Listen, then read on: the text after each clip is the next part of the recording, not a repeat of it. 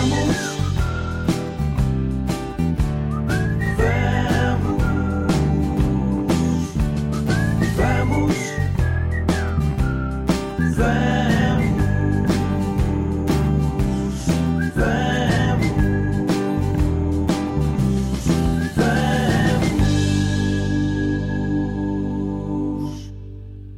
para mais um episódio, já retornados o Padre Nuno e eu, aqui no nosso podcast Vamos, neste caminho que vamos fazendo, assim por estes meios digitais, a acompanhar então a paróquia de Cascais, com a sua vida, com algum ensinamento, com uma palavra também para nos ajudar a, a ler a vida e os acontecimentos, já como luz cristã, aqui a partir também dos padres da paróquia.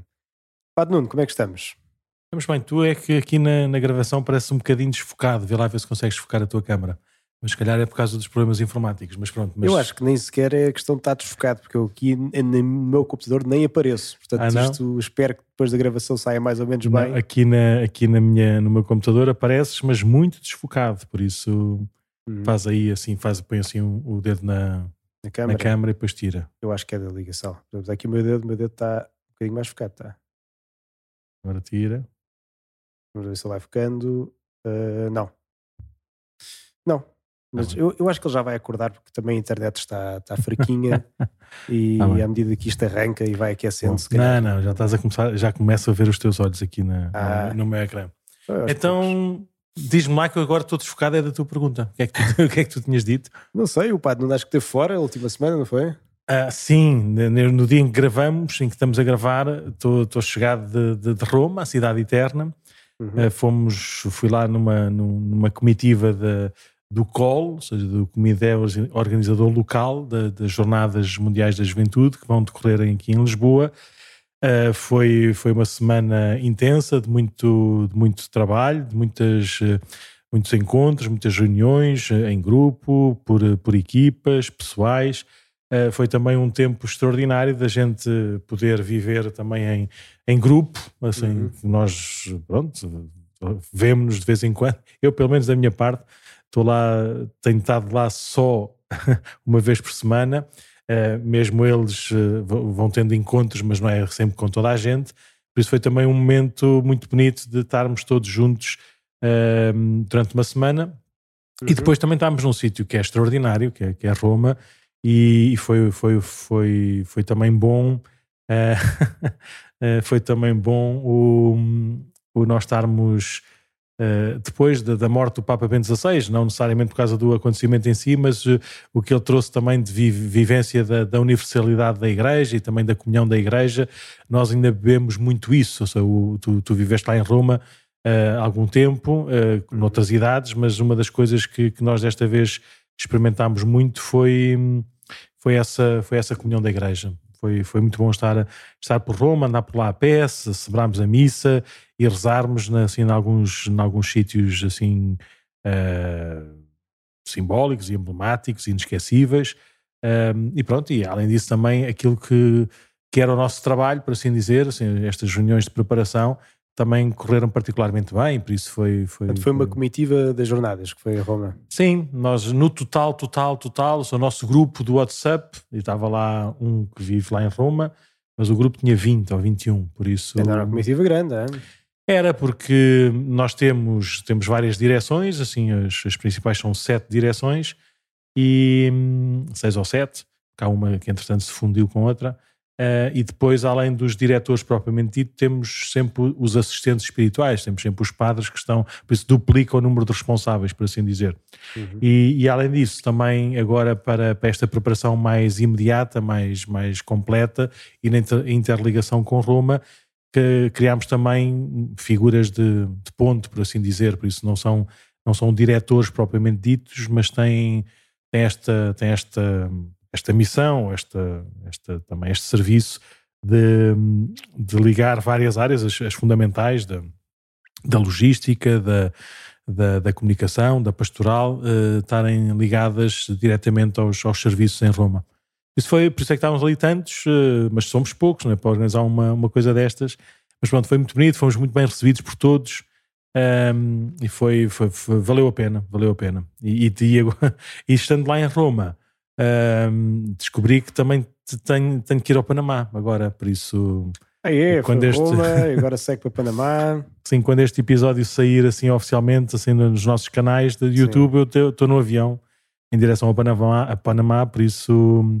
E, e, quando chegar, quando chegar, no dia a seguir, parte para a Terra Santa com, com, a, com a paróquia. Por isso, de repente, aqui no mês de janeiro, que é sempre visto assim como um mês mais tranquilo, assim sem grandes trabalhos pastorais, uhum. de repente, olha, ficas. Sim, e, e, ficas cá tu semi-sozinho, por assim dizer, né? Um, por isso, como é, que, como é que foi aqui na, na paróquia, assim, uns 5 ou 6 dias sem, sem o senhor Prior? 5 um, ou 6 dias, portanto, o padre não foi, foi segunda-feira. Acho que foi às 7 da manhã, não foi? Foi assim uma hora simpática. Sim, simpática. Para o Panamá é às 5, por isso é mais simpático. Vai às 5 da manhã? O avião parte às 5. Temos, tem que estar lá um bocadinho mais cedo. Mas é mais fácil que assim escuser à cama. Às 7 da manhã tive que ir à cama, foi mais difícil de acordar. Pois. Agora, assim tão cedo, como temos de estar lá às 3, 3 e pouco, nem vale a pena ir à cama. Às 5 da manhã, bolas. Está bem. Está descansado, uh, não és tu, sou eu. então, como é que foi cá? 5 dias? Bem, cá foi, foram 5 dias, exatamente. Foram 5 dias, graças a Deus, o Padre Roque pôde dar uma ajuda quando era preciso, né? quando Uh, bem descansados, mais ou menos, não foram tão bem descansados, não é? É claro que depois, quando se duplica só a missa em si, já, já, já se torna tudo um pouco mais pesado. E, e pronto, quer dizer, uma pessoa, parecendo que não, valoriza mais, primeiro, não ser prior, não é? segundo, não ter de tomar algumas decisões, Uh, e terceiro, pronto, que às vezes é preciso tomar e depois digo, olha, pode-me espero que isto corra bem, mas vai ser assim. Vai. Claro, é tranquilo, é bom, é ótimo. Sim, porque agora, quer dizer, é janeiro, mas eh, muita gente já está a olhar mais para a frente, né, de que é que, que, é que vão acontecer as coisas depois. Mesmo agora com as jornadas, que este era um mês, como falámos há uns tempos aqui também no podcast, vai ser um bocadinho um mês decisivo para, para pormos a casa em ordem e organizarmos a chegada para a hora dos peregrinos Fizemos uma campanha mais intensa de famílias de acolhimento e de ir às escolas, a divulgar as jornadas também para termos mais uh, peregrinos a vir, também de Cascais para lá. Portanto, tudo isso está a acontecer ao mesmo tempo. Graças a Deus temos tido, temos tido agora também mais uh, disponibilidade das pessoas que estão na, na, organização, porque agora também é tempo de férias, pós-exames. Portanto, quem está na preparação agora também se tem dedicado mais e isso tem ajudado a fechar alguns pontos e a abrir outras pontes para, para começar. E, e bem, portanto, mas então estás, assim, estás com mais vontade agora de ficar mais duas semanas sozinho, não é? depois já, já sei, posso já avisar que depois ele vai se vingar, porque ele vai para a missão país não vai sair de Portugal, mas vai estar fora da paróquia também durante uma semana, durante oito dias. São cinco isso, dias. São só é, cinco dias. Tá é domingo, sendo domingo ainda deve estar cá, provavelmente, até sábado. Portanto, cinco, seis, seis, seis dias. São sete, mas pronto, mas está bem, combinado. Sim. Um, por isso vamos, é assim, faz parte, a vida da igreja não se esgota ou não se resume uh, a um território, não é? Mesmo que sejamos enviados de uma forma primordial ou primeira para esse, para esse território, mas pronto, estamos ao serviço daqui, da igreja naquilo que que o bispo nos pedir ou nos proporcionar ou nos suscitar e pronto, faz parte.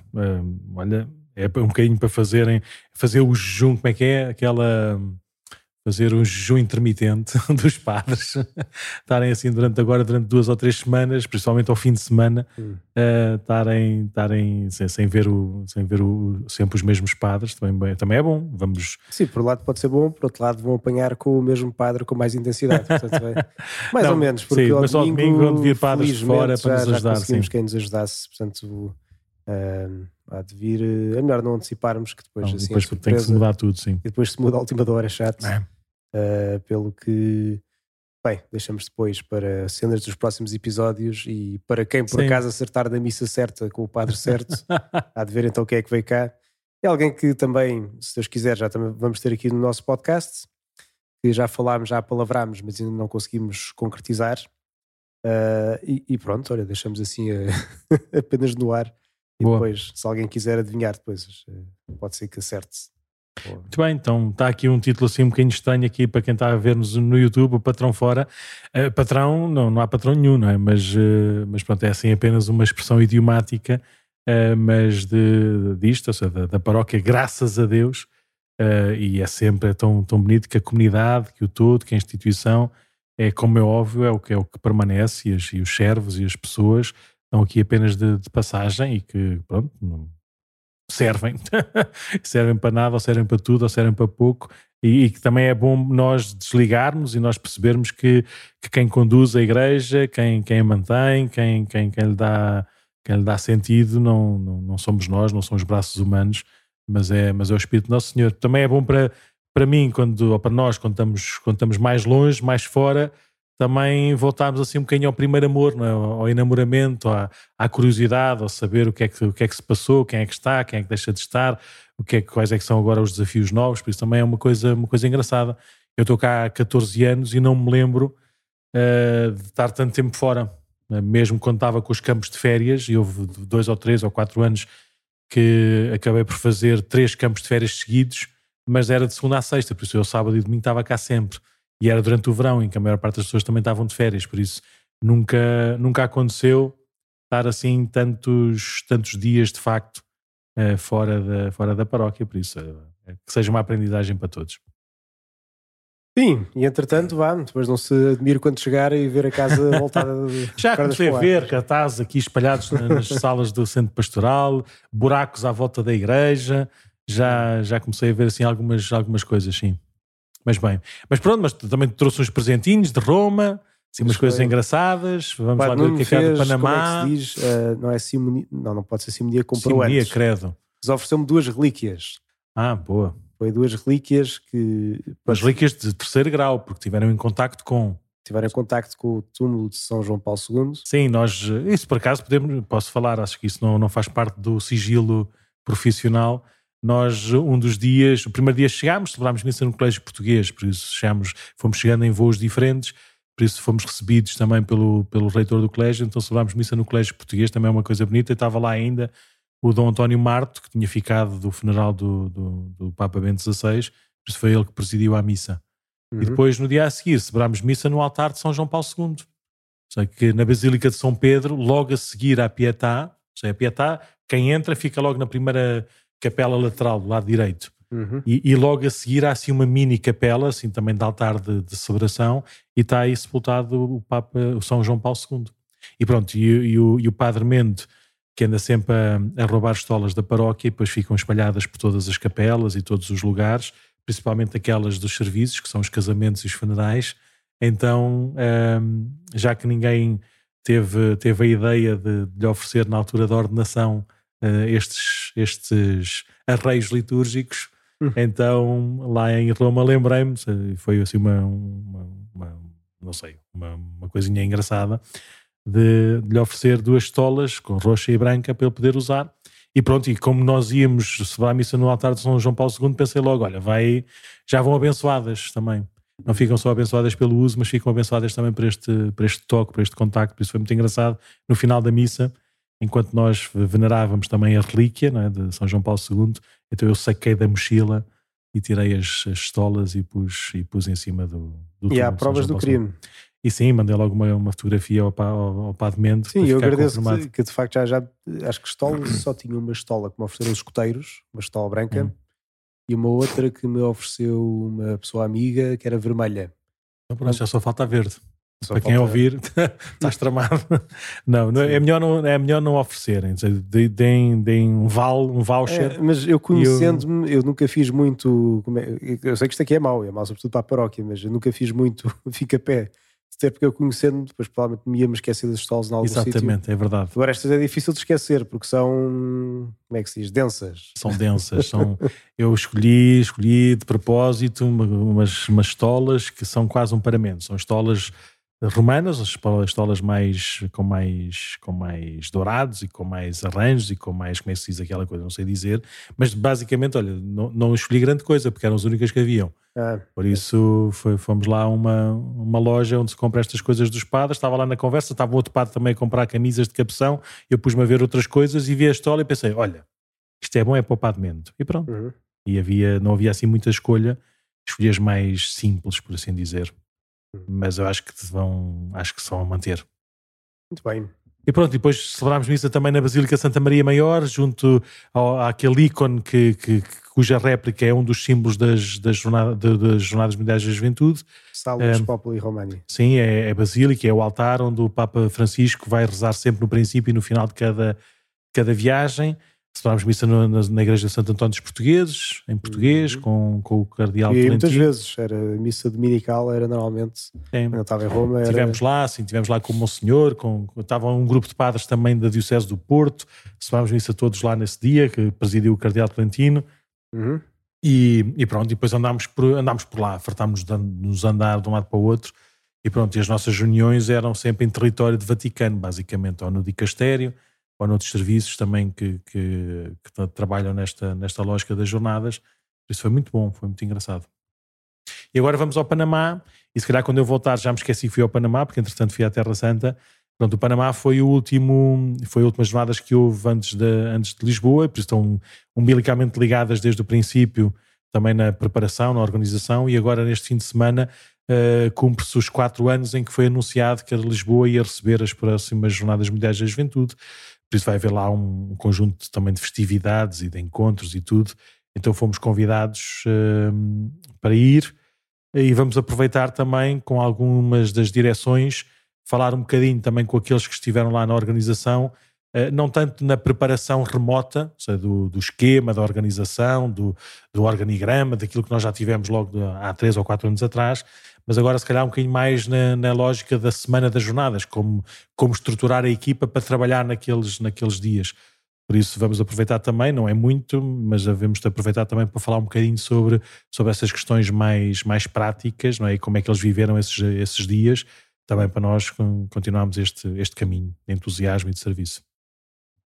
Bem, e depois, quando voltar da Terra Santa, se calhar vai saber que vai a, a Cracóvia e depois de Cracóvia vai ao Rio de Janeiro. Não, esperemos que não. Já fui à Guiné, mas já são três, né? Eu acho que já chega. Agora é Lisboa, Lisboa, Lisboa, Lisboa e pronto. E no final, se calhar, temos que ir a Roma para apresentar o, o relatório e coisas parecidas, mas eh, agora é Lisboa. Lisboa, Cascais, Cascais, Lisboa. Uhum. Então, Padre Mendo, o que é que achas que nós devemos falar hoje?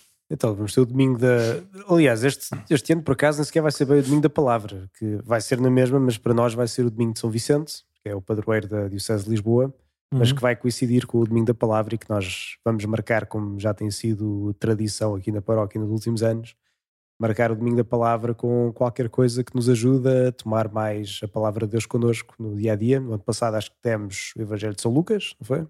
Sim. O evangelista do ano. Este ano não vamos dizer. Não. Vai ser surpresa. Uh, sim, mas vai ser. Eh, pronto, vamos. O Papa Francisco instituiu este, este terceiro domingo do tempo comum como o domingo da palavra.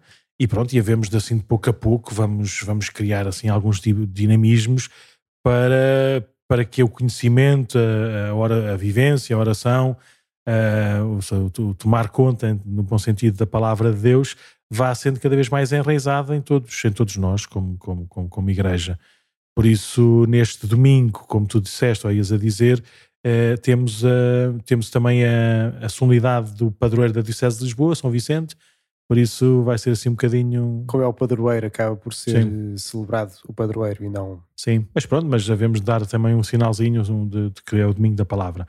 E queríamos aproveitar então para falar um, um bocadinho mais de alguns assuntos sobre, sobre a palavra de Deus. E nós recebemos uh, uma pergunta, não foi? De. Sim de uma nossa ouvinte, por acaso conhecemos bem, que ela é mais do que ouvinte, da Leonor, que, que, que, nos fez pergunta, eu não sei dizer de cor, mas era do género, a partir de, de, de uma publicação, de, de, um livro, e tenho, por acaso tenho aqui também, que foi um dos livros de Natal, que é, de, que é do Frederico de Lourenço, um professor, um professor de, de línguas, né, de letras, que eh, entrou nesta empreitada de ir traduzindo todos os textos da Sagrada Escritura e agora o último volume foi a traduzir também os textos de, dos, dos evangelhos apócrifos gregos e latinos. E a partir disso, a Leonor pergunta o que é que é isto dos evangelhos apócrifos, que, que lugar é que a gente, qual é que é o peso que, que, que tem, como é que a gente os lê ou não, não lê, que, que interesse é que eles é que eles despertam para, para, para, a Igreja. Por isso, vamos falar um bocadinho sobre isso. O que é que é isto dos Evangelhos Apócrifos, o que é que são os livros da Bíblia, para, para as pessoas também saberem situar e não terem medo de, também de aprender e de saber qual é que é o, o, o determinado peso né, da, da, dos livros da Bíblia. E por isto o Padre Nuno foi especialista que deu aulas deste, desta temática precisamente, não foi? Sim, ou seja, sim, como quem diz, nada disso que tu disseste é verdade, mas pronto, mas dei, dei Especialista assim... como quem diz, não é? Ou seja, está um bocadinho melhor a matéria. Sim, sei, na altura quando era seminarista puseram-me a dar aulas, entre aspas, aulas, não é? Mas formação de Bíblia. E eu perguntei lá ao, ao Patito, na altura era o prefeito, por carga d'água é que me tinham escolhido a mim que as minhas as notas de, das cadeiras de teologia das piores notas que eu tinha normalmente eram as cadeiras bíblicas. E ele com, com muito humor e com muita verdade é dizer, é de propósito como tu não estudaste o suficiente na faculdade então agora tens que estudar para, para dar, estas, dar estas aulas. Por isso agradeço ao Patito também essa essa escolha, por causa disso cresceu em mim muito mais este, este gosto e este conhecimento, este, este, esta vontade de, de, conhecer melhor, cada vez melhor a Sagrada Escritura, porque a forma como davam na faculdade às vezes era muito texto, texto, texto, texto, texto e não tanto e não tanto a palavra de Deus, não é? Estávamos preocupados com a origem do texto, a estrutura das letras e a, e a o género literário. O género literário. Seja, Isso é importante também para ler a Bíblia. Tudo é importante, assim. mas era muito esqueleto, era muito, era muito radiografia e, uhum. e, a palavra de Deus é muito mais bonita com, com espírito, né? com, com vida. Pronto, e, e, a, e o estudo ajudou-me também a valorizar o esqueleto, mas sem, sem esquecer da carne. Então, pronto, então, livros apócrifos. O que é que é isto dos livros apócrifos? Uh, os apócrifos, para nós uh, católicos, usamos uh, o termo apócrifo significa escondido, secreto, assim, uma coisa que não é bem, não é bem revelada, uma coisa que, que fica um bocadinho, um bocadinho de fora. São aqueles livros que a Igreja escondeu durante milénios. Não, não no sentido de esconder, mas no sentido que não, que não, foi, que não foi revelação de Deus, ou seja, não tem, as coisas não são. Não estava são, a gozar, é? Sim, exatamente, sim. É só para esclarecer a quem está a ouvir, eu estava a ser irónico, exatamente. não, sou, não soube aqui, mas é que às vezes ouve essa sim. expressão, não é? A Igreja escondeu os Evangelhos Apócrifos durante anos e anos. De todo. Ainda não viram os livros do Mar Morto, ainda não viram não sei o quê. De todo. E, e depois, pronto, depois acham que descobriram a pólvora quando sim. descobriram exatamente aqueles livros que já eram conhecidos desde sempre e que os padres claro. da igreja comentavam desde sempre, que não havia novidade nenhuma, mas Sim. pronto, força, desculpa. Então os livros apócrifos são, agora é um termo já mais, mais normal, mais, é um conceito já usado e que usa este conceito dos livros apócrifos para designar todos os livros sagrados, ou seja, os livros de, de, de, que nascem de um contexto das comunidades cristãs ou judaicas, ou judaico-cristãs, todos estes livros, que até foram, alguns, ou a maior parte deles, até foram usados em algumas comunidades cristãs, comunidades pequeninas, mas que não pertencem, ou seja, que não, não ficaram no conjunto dos livros da Bíblia. Por isso, nós temos aqui uma distinção entre os livros canónicos, canon quer dizer regra, quer dizer, se quisermos, o índice, né? Mas os livros canónicos significam os livros que estão na Bíblia, como uhum. nós sabemos, a Bíblia que nós usamos tem 72 livros, que são 46 para aí. 46 mais 27. Mais 27. Então tem 73 livros, tem 46 do Antigo Testamento e 27 do, do Novo Testamento. Esses são os chamados livros canónicos. Os livros apócrifos são todos aqueles que não estão dentro da Bíblia, por assim dizer. Pronto, esta é a distinção. Se quisermos complicar ainda um bocadinho mais, no Antigo Testamento existem também os chamados livros deuterocanónicos. Deutero significa segundo, o dois, o que vem a seguir, não é? ou um. Existem então os, os protocanónicos, são aqueles que estão no, no cânon do Antigo Testamento desde o princípio, e os deuterocanónicos que vêm a seguir, ou seja, uma segunda leva de entrada no, no livro dos cânones da, da, Bíblia do Antigo Testamento. Uhum. E porquê esta confusão? Porque os nossos irmãos judeus e os nossos irmãos protestantes um, escolheram, depois de, ao, ao, ao, elegerem, ao fazerem uh, assim, a escolha de, do, do, dos livros a, a, estar nas suas, nas suas Sagradas Escrituras, escolheram apenas estes primeiros. Uhum. E chamam a todos os outros, nomeadamente aqueles que para nós católicos são deuterocanónicos, chamam a todos os outros apócrifos. Por isso há aqui uma distinção. Para nós católicos temos os canónicos e os deuterocanónicos do Antigo Testamento, e depois temos os apócrifos do Antigo ou do Novo Testamento que não pertencem a nenhuma, nenhuma Bíblia. Isto pode parecer muito confuso, mas é muito simples. No Antigo Testamento, a maior parte dos livros foram escritos em hebraico, mas uh, desde o século III a.C., uh, os livros escritos do Antigo Testamento foram quase todos eles escritos em grego. Uhum. E depois também uh, houve um, um, caminho de traduzir todos os livros do Antigo Testamento para o grego. No tempo de Jesus, a Bíblia mais, se quisermos, mais comum, mais universal, era a Bíblia, como quem diz, os livros sagrados, é? que aquilo não era, não era um livro, era um conjunto de livros, um conjunto de papiros, mas a boa parte deles, o mais comum era já estarem escritos em grego. Uhum. Se quisermos, de uma forma muito simplista, a Bíblia dos, dos, dos judeus, a Bíblia hebraica, que os protestantes assumem como, como também Bíblia do Antigo Testamento. Chamada dos 70, não é? é? Não, é hebraica. É hebraica, é hebraica mesmo. Hebraica, é chamada a proto-canónica, é só os livros em hebreu, em hebraico. Okay. Para nós católicos, os livros escritos em grego, no Antigo Testamento, que entraram no cânon da Bíblia, porquê? porque eram rezados por Jesus, eram comentados no Novo, foram comentados no Novo Testamento, foram usados também pelos padres da Igreja, por isso a própria vida da Igreja deu-lhe daqueles livros que foram escritos depois, noutra língua, mas que faziam parte da vivência da vivência da Igreja. Por isso, uhum. uh, o que é que é esta, esta diferença entre os, entre os apócrifos e os canónicos? É que os canónicos são reconhecidos pela Igreja como textos de inspiração divina, uhum ou seja, são tidos para nós numa, numa leitura eclesial e numa interpretação em, cujo, cuja pessoa de Jesus e a, e a, vida de Jesus é a chave mestra, a chave primeira, uhum. nós sabemos e reconhecemos ser palavra de Deus para nós. Ok. Os textos apócrifos uh, não são necessariamente isso. Podem ser textos, se quisermos, sagrados, nos ajudam a conhecer melhor uh, a revelação, são os textos inspirados, podem nos ajudar a, a, também a conhecer melhor as, a, a, vida das comunidades cristãs dos primeiros séculos, por isso são textos muito importantes, mas não devem ou não, não, não, não têm que ser lidos necessariamente como palavra de Deus, como palavra inspirada, como palavra que, que, que, leva como resposta da inteligência, da vontade, mas uma resposta de obediência, uma resposta de, de, de nós procurarmos conhecer não é? e submeter a nossa, o uso da nossa, da nossa razão, da nossa, da nossa inteligência, àquilo que é a palavra que Deus nos dá a conhecer. Isso. Então, mas quer dizer, livros apócrifos então são para pormos de lado e não queremos saber? Não, não, não necessariamente. Ou seja, já agora, antes de, antes de chegarmos ao o que é que podemos ver e como é que podemos usar os livros apócrifos, se calhar explicar rapidamente também, se quisermos assim, as, as três grandes, uh, os três grandes critérios para, para se ir decidindo é, agora, agora saiu assim, uma, uma, assim um género de um exame de muitas perguntas para saber se as pessoas responderem certo até aquelas perguntas podem aceitar cargos de, cargos de Estado, um bocado assim parecido, não é? Não era bem assim, ou seja, não havia esse teste de, do algodão para saber se o texto era, era sagrado ou não era sagrado, mas a própria vivência da Igreja, a forma como a Igreja foi usando esses, esses textos, deu para reconhecer os três principais critérios para, para, para aceitar ou não uh, os livros sagrados como livros canónicos. E assim, se quisermos assim com nomes pomposos, o primeiro é a autoridade apostólica. Autoridade apostólica, que significa que?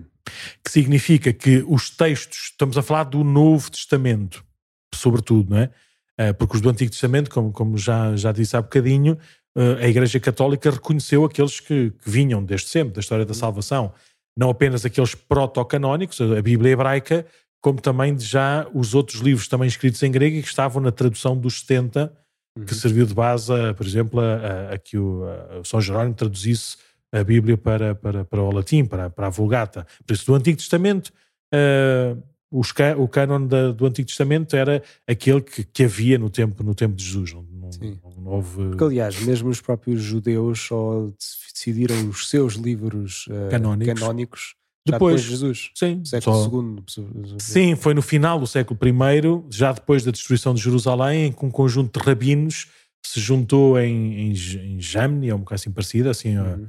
a, a, a, oeste de, de, de, de, Jerusalém, se juntou ao mar Mediterrâneo, uh, e, e, fizeram aí um, um, estudo, por assim dizer, e uma escolha, uma eleição, e foram eles a decidir os critérios e quais é que eram os, os, eh, os textos que, que, deviam, deviam guardar e deviam transmitir para não perderem, a, para não perderem a, a, tradição, para não perderem a lei de Deus.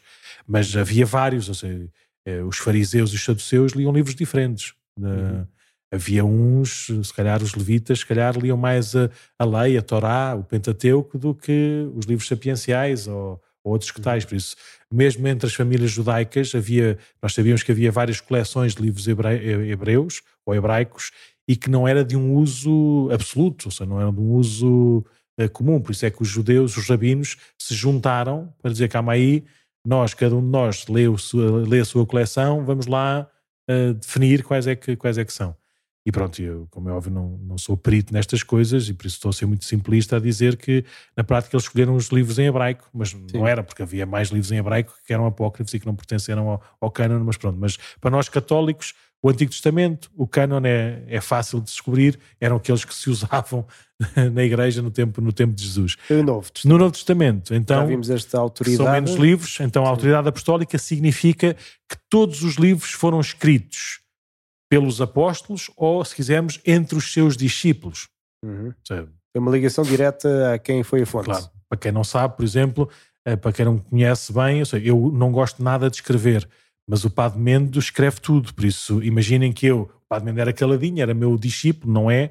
Mas imaginem que era, eu estava aqui a ensinar, ensinar, ensinar, ensinar, e o Padre Mendo gostava tanto de mim que tomava notas e ia compondo, organizando a partir daquilo que eram as minhas palavras, o meu ensino, o meu, mas ia dizendo, por isso, quem é que escreveu aquele texto? Foi o Padre Mendo, claramente, o Padre não sabe escrever mas escreveu a partir daquilo que era o ensino, Sim. o ADN, ou seja, o, o espírito do, do apóstolo. Isso, com um certo blog que anda por aí também com as homilias do Pato na internet. que eu não escrevi, nem sei escrever, nem sei ver, sim. Mas a lógica é, a autoridade apostólica significa que foi escrito na uhum. escola, se quisermos, no, no ensino, no testemunho dos apóstolos e termina, pois... Uh, uh, o tempo do cânon do, do Novo Testamento, com a morte do último apóstolo, com a morte de João. Por isso, a autoridade significa também um, um tempo, um tempo preciso. Não, não imaginem o que é que todos nós, se quisermos, o Papa é discípulo de Pedro, por isso, se quiséssemos assim de uma maneira espiritual, podíamos dizer que o, que o Papa Francisco hoje continua com o mesmo espírito, com a mesma escola de São Pedro,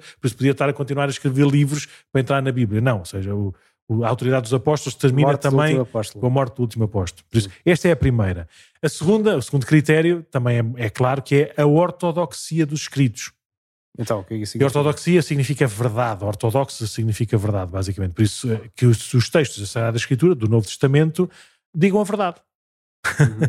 digam a verdade e que verdade é essa? Que Jesus é Deus uhum. e é homem como nós.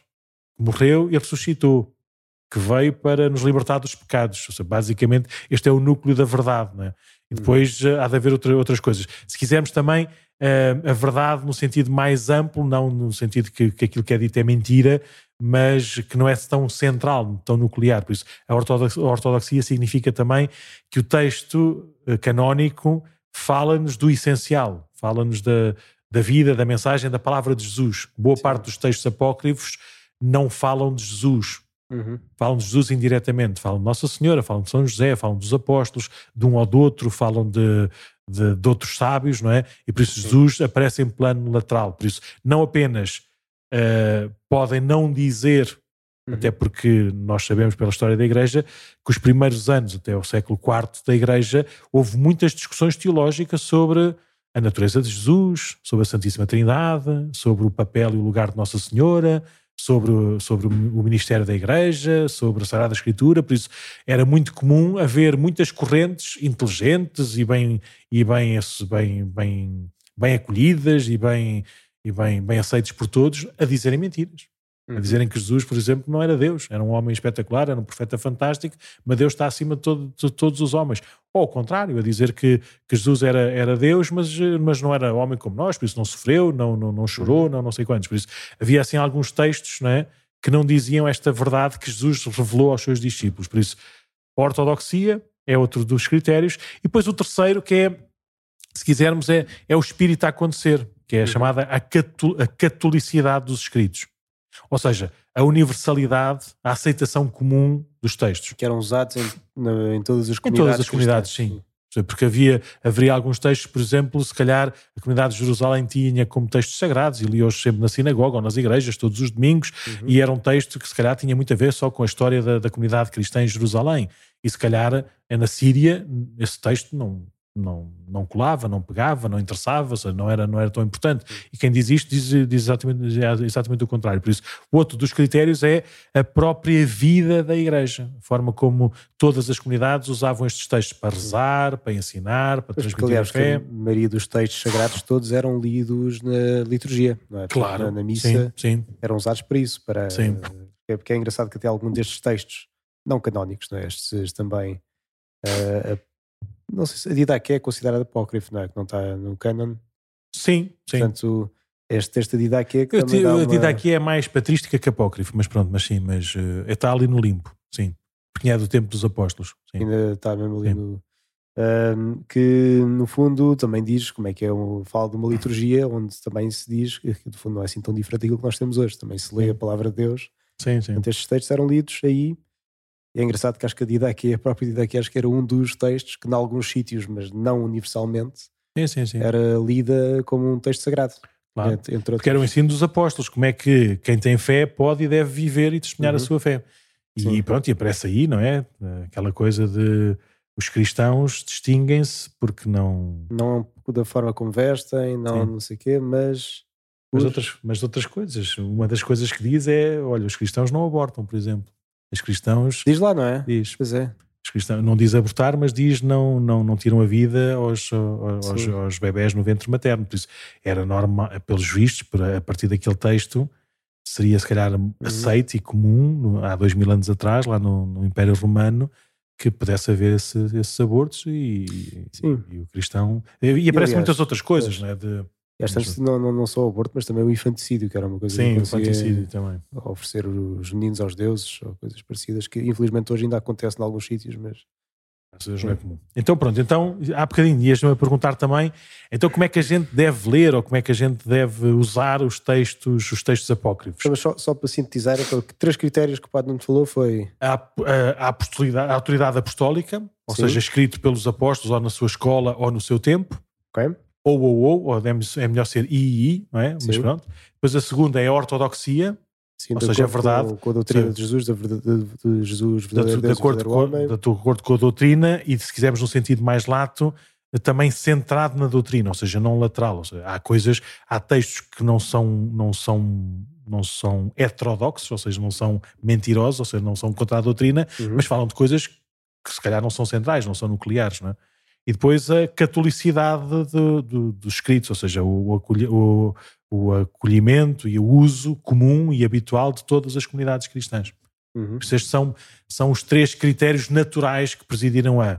Depois o que acontece é, em alguns, houve várias etapas, houve vários, vários momentos em concílios, desde o século IV, onde se foram, onde se foram declarando quais é que eram os, os, os cânones. Nunca, nunca se declararam assim de uma forma a dizer estes são os livros sagrados para todas as igrejas. Ou seja, nunca, nunca se chegou a dizer desse, desse, isso aí foi só no Concílio de Trento, em resposta a, a Lutero e à, e, à, e à Reforma Protestante. Aí sim se declarou, mas declarou-se, como a gente imagina, não é? o Concílio de Trento não inventou uma igreja Uhum. eh, naquele, naquele ano. Seja, o que foi, foi, Sim.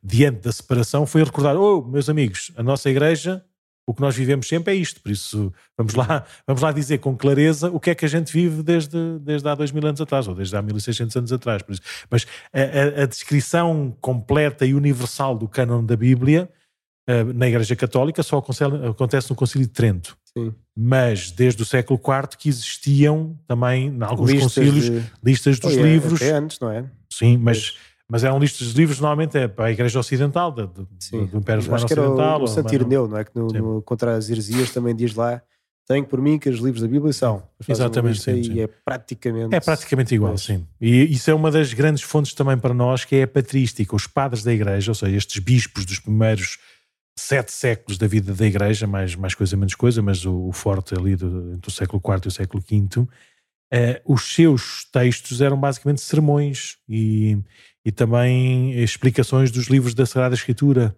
E são coisas extraordinárias, porque eles estão a, estão a, estão a ensinar citando a Bíblia. Por isso nós quase conseguimos ter os livros da Bíblia A partir daquilo que a eles partir do que eles dizem, porque eles estão a citar os textos da Bíblia Uhum. Algumas citações são de cor, como nós fazemos aqui também, outras são mais literais, mas nós conseguimos quase escrever a Bíblia toda só a partir dos ensinamentos e dos testemunhos uhum. dos padres da Igreja. Por isso, é uma. É, valida também aquilo que é o cânon da Bíblia, saber que os padres, desde o princípio, ensinavam os livros da Bíblia que nós temos hoje. Por isso, uhum. é mais um sinal de, dessa catolicidade, dessa ortodoxia e dessa autoridade apostólica.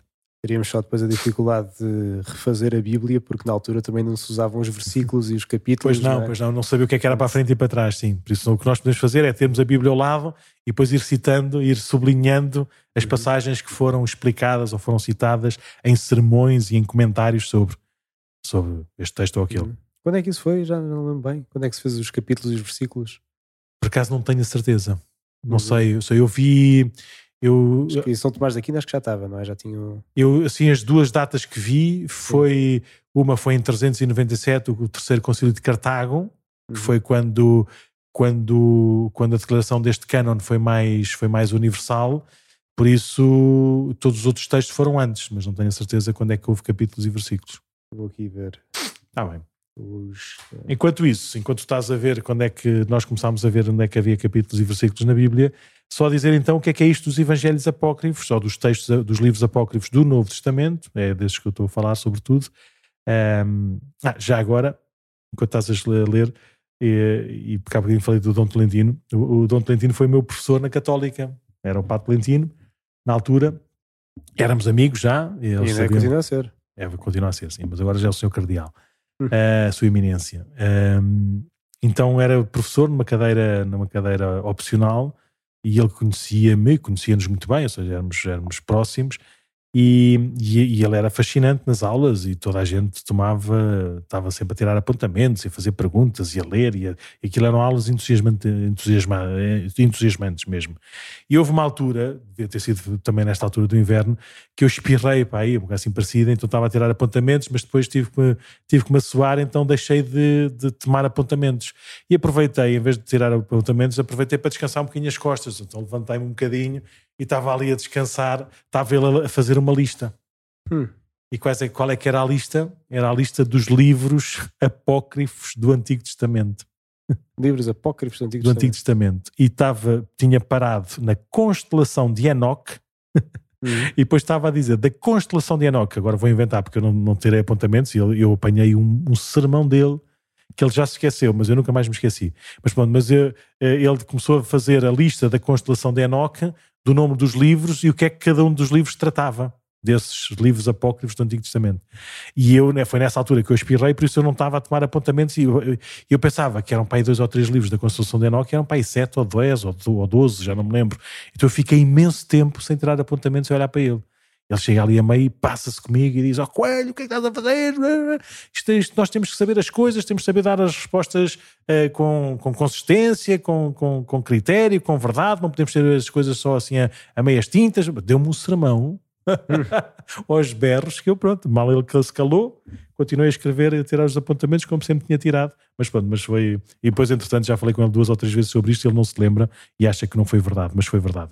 Mas pronto, já viste quando é que foram os capítulos e versículos? Sim, eu por acaso não me lembrava mesmo de ver isto, lembro-me atrás de descobrir isto e depois dizer, ok, já sei, depois esqueci-me.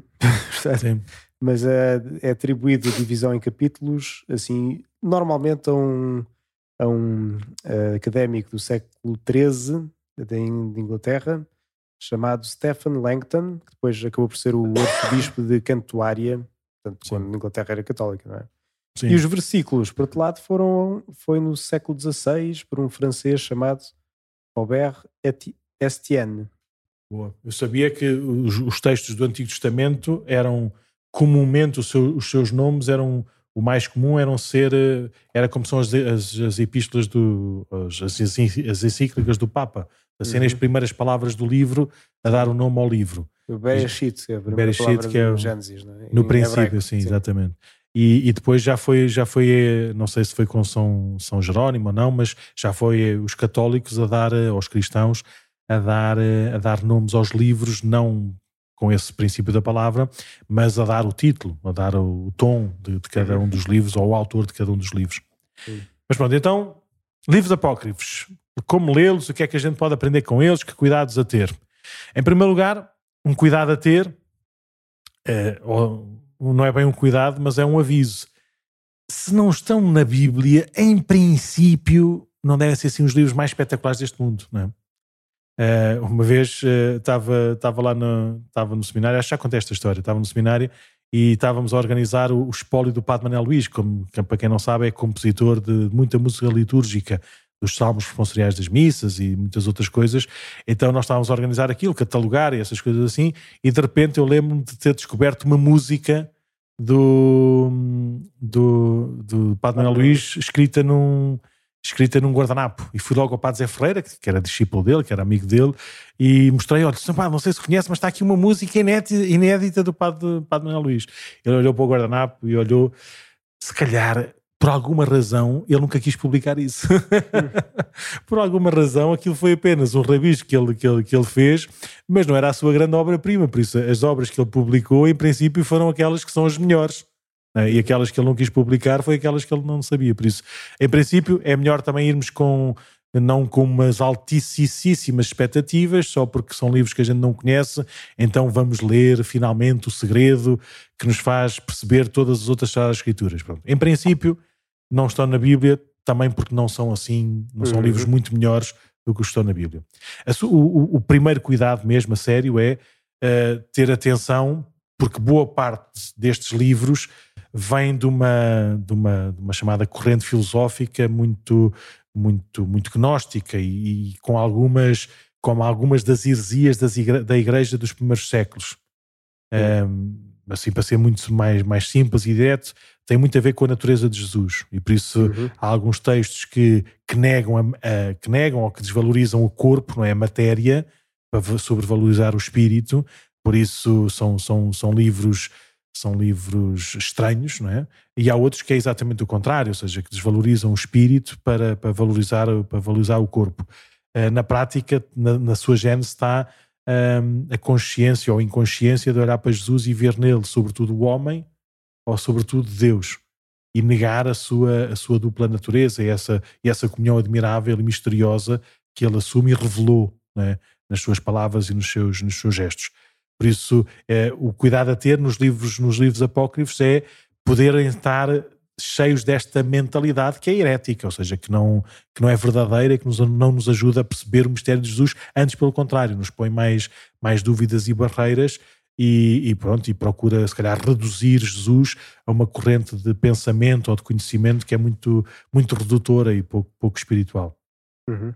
Uma coisa boa que pode acontecer, ou que nos pode dar essa leitura de, dos apócrifos, é de facto termos um, termos um, um, conhecimento mais, mais, eh, como é que se diz, mais, eh, mais abrangente, não é abrangente, mas mais largo uhum. daquilo que, que, que terá sido ou poderá ter sido a vida daqueles que andavam à volta de Jesus ou a vida de Jesus fora do tempo que aparece na, na, na Sagrada Escritura. Isso de facto é, é, interessante. Todas as coisas, quase todas as coisas que nós vemos em figuras e que achamos que é fonte da imaginação do artista, uhum. uh, ou de histórias, ou de representações até das imagens, uh, estão, estão incluídas na, nos livros apócrifos, porque eram tradição, porque eram conhecidos, porque eram, porque eram falados. Por isso, como não aparece diretamente no, no, na, Bíblia, né, no, no Evangelho, mas aparece nos apócrifos. Por isso pode ser muito engraçado, muito bom ver, lendo os apócrifos, ver qual é que era qual é, algumas pontas soltas que não aparecem nos Evangelhos, mas por alguma razão não fazem parte da Sagrada Escritura, por isso não, nunca devem ser lidas como texto inspirado, ou seja, como palavra de Deus, como palavra que, a quem nós devemos eh, devemos reverência e obediência procurar uh, pôr em prática, mas como um texto sagrado, como um texto que nos ajuda a, a, estudar a Bíblia. Eu lembro que há uns tempos, até quando falámos de Nossa Senhora, acho que foi em maio, assim, em que até referia um livro que, que, que se chamava precisamente Aquilo que o Evangelho não diz. Sim. E pegava em todas aquelas partes de histórias que falava, falamos assim também, digamos, no ensino sobre Jesus e tudo mais, e Nossa Senhora, e que não aparecem na Bíblia e que mesmo na nossa igreja de Cascais, como muitos veem, uh, temos, por exemplo, uh, o casamento de Nossa Senhora Sim. com São José. Essa Olá. história é uma história. E a apresentação de Nossa Senhora também no templo. A apresentação de Nossa Senhora no templo. Uh, assim, aqui aparece na igreja, acho que são essas as duas principais. Sim.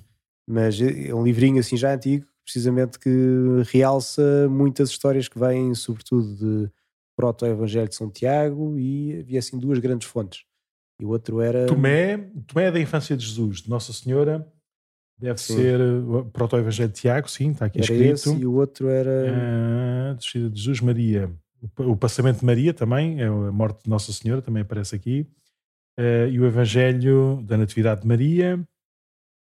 Não sei. e- Já está, está, lá- está depois lá no livro e já, já falámos disto no Sim. episódio anterior. Ah, sim, eu sei, podem ver à vontade. Eu, eu gostava de vos ler uma historiazinha do Evangelho de Tomé sobre a infância de Jesus, que, que aqui ah, Isso é já no livro que saiu agora. Frederico Lourenço leu, sim. Mas pronto, que eu já tinha visto num, num filme daqueles de, de Jesus, de Nazaré, pá, aí, não sei se, se do Zé Firelli, se de outros que fizeram, não é? E eu lembro dessa, dessa história, e por isso estava aqui a folhear, um, e é no, nesse então Evangelho de Tomé sobre a infância de Jesus, no capítulo 11, no vers- capítulo 11, basicamente, então é: Tendo ele, Jesus, atingido a idade de seis anos, Uhum. A mãe enviou-o para tirar água e trazê-la para casa, dando-lhe uma bilha. Mas, empurrado pela multidão, a bilha partiu-se. Jesus, porém, desdobrando a capa que vestia, encheu-a de água e transportou-a para a mãe dele. Vendo a mãe o sinal ocorrido, beijou-o e guardou para si própria os mistérios que ela ouvira praticar. Por isso, uma das cenas do filme que eu me lembro é isso mesmo. Ele, de repente, não tinha bilha para levar água para, para a mãe, então saca, da, saca assim da, do, do manto, né? é a mesma coisa que nós assim com a camisola, e põe água e aquilo não escorre. Aquilo era como se fosse uma, como se fosse de facto uma bilha e vai leva a água até à mãe. eh, e pronto, e aparece assim muitos outros milagres também de Jesus, de curar doentes, de ressuscitar defuntos, de conversa com professores, de ajudar o São José também na carpintaria.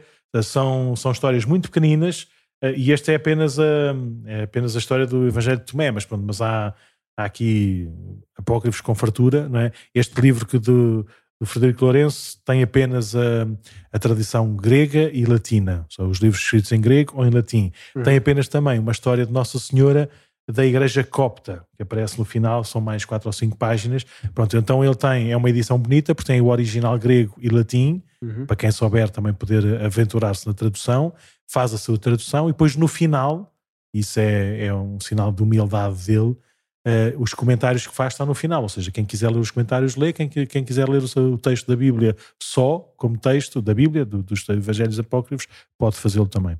Por isso, olha, esta, hum, se calhar este, este programa no Domingo da Palavra devia ser mais focado de facto na Palavra de Deus Vamos e não nos textos, eh, nos textos sagrados assim apócrifos que estão, que estão à volta. Mas pronto, mas é apenas mais uma, uma coisa, Sim. por isso E às tantas depois podemos fazer mais para a frente, não é? ir falando também no- nos próximos podcasts, já estava a pensar e não falámos sobre isto, às tantas fazer assim uma mini apresentação de cada livro da Bíblia, assim uma rubrica de, acho bem.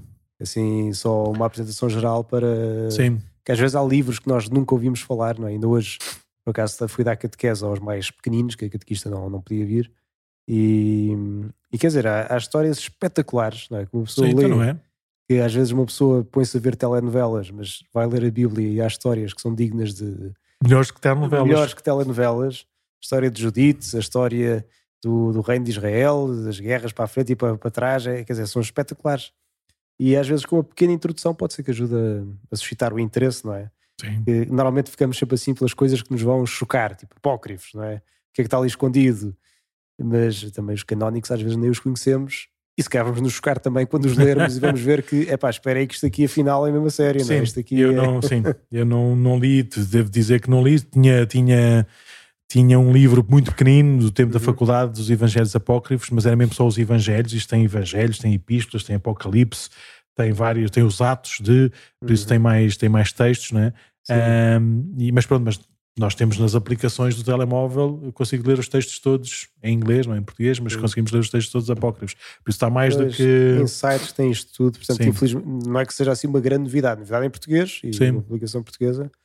Sim, mas já, já que estás a dar essa sugestão, antes de terminar, se calhar eh, nós agora aqui com a comunidade de língua, de língua inglesa eh, vai começar um, aqui um, como é que se diz, um, um projeto, ou uma, um, não é um projeto, mas um, mas um, um ciclo, não é? um ciclo de catequese ou de formação também sobre a Sagrada Escritura. Queres explicar um bocadinho rapidamente ou um bocadinho melhor o que é que, o que, é que isso é?